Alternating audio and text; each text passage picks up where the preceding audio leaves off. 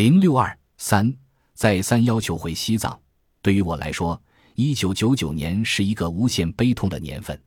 十一月十八日，我到北京开会，接到了母亲病危的电话，当即从北京直飞盐城，从盐城把车直接开到射阳医院的病房。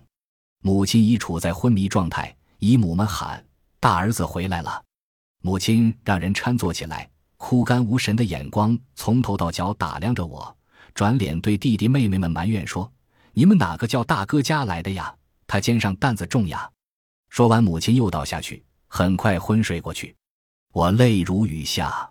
两千年九月，我正式向西藏辞行。在西藏连过几个冬天，特别是经历那次大雪灾后的苦寒，寒气侵入骨髓，我的身体一下子衰弱下来，已经不能再承受高原气候的侵害了。我不得不向这块让我为之奋斗了四年的土地告别，在西藏待了四年，可是很多地方还没有看过。临行前，我特意到天葬台住了一夜，走访一夫多妻婚姻制的家庭，看了珠峰。我第十二次来到贾日村，这个被我搅得风生水起的地方。贡嘎坚参书记走了，寺庙仍然在那里。回想四年前，我一次一次的到村中调查。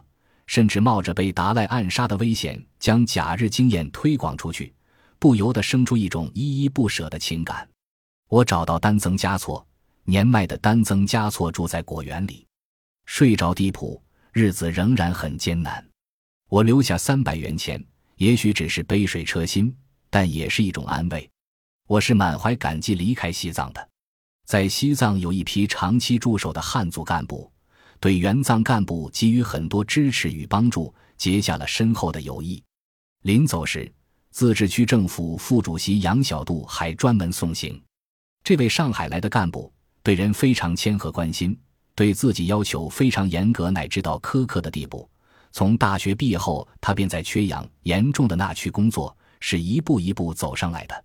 他当财政厅厅长时，邀请我与记者马淑平到财政厅去坐一坐。去时是星期天，杨小杜自己烧水为我们沏茶。谈完工作，杨小杜便在家里招待我俩。两室一厅的房子没有饭桌，就搬一张椅子，一人一个马扎。杨小杜从厨房跑进跑出，一个肉炒芹菜，一个肉炒菜花，一个豆腐，一个花生米，最后再打开一个沙丁鱼罐头，然后又跑到食堂，以为能带回一个大菜。最后只拿回了三个馒头。吃饭时，我几乎要掉泪。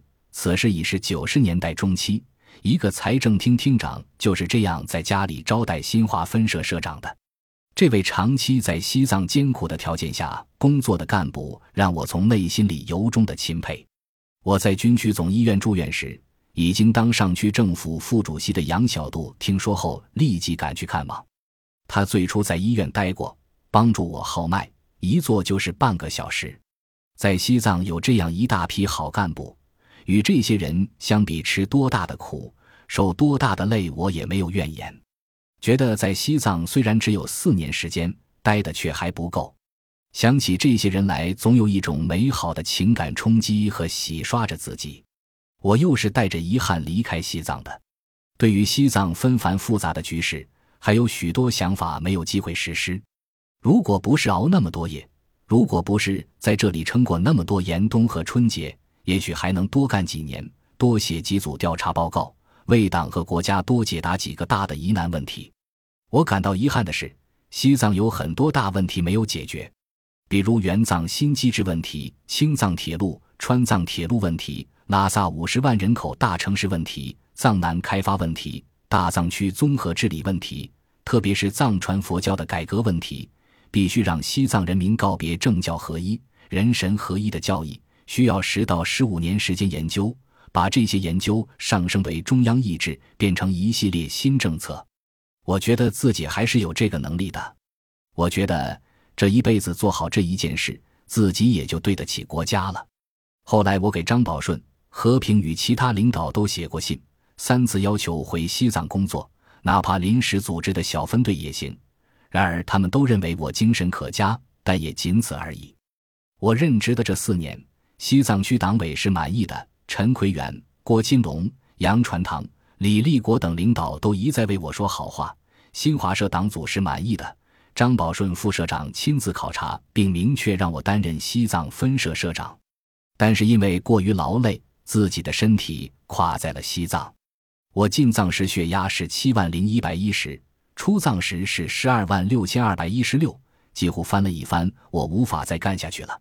我的身体完全是在西藏期间垮下来的，而日夜思念自己的母亲也在我援藏期间去世了。我无愧于西藏。无愧于祖国，只是这四年是在老母亲的思念中度过的。我回来了，母亲却永远走了。我虽以孝为忠，然而对不起生我养我的母亲。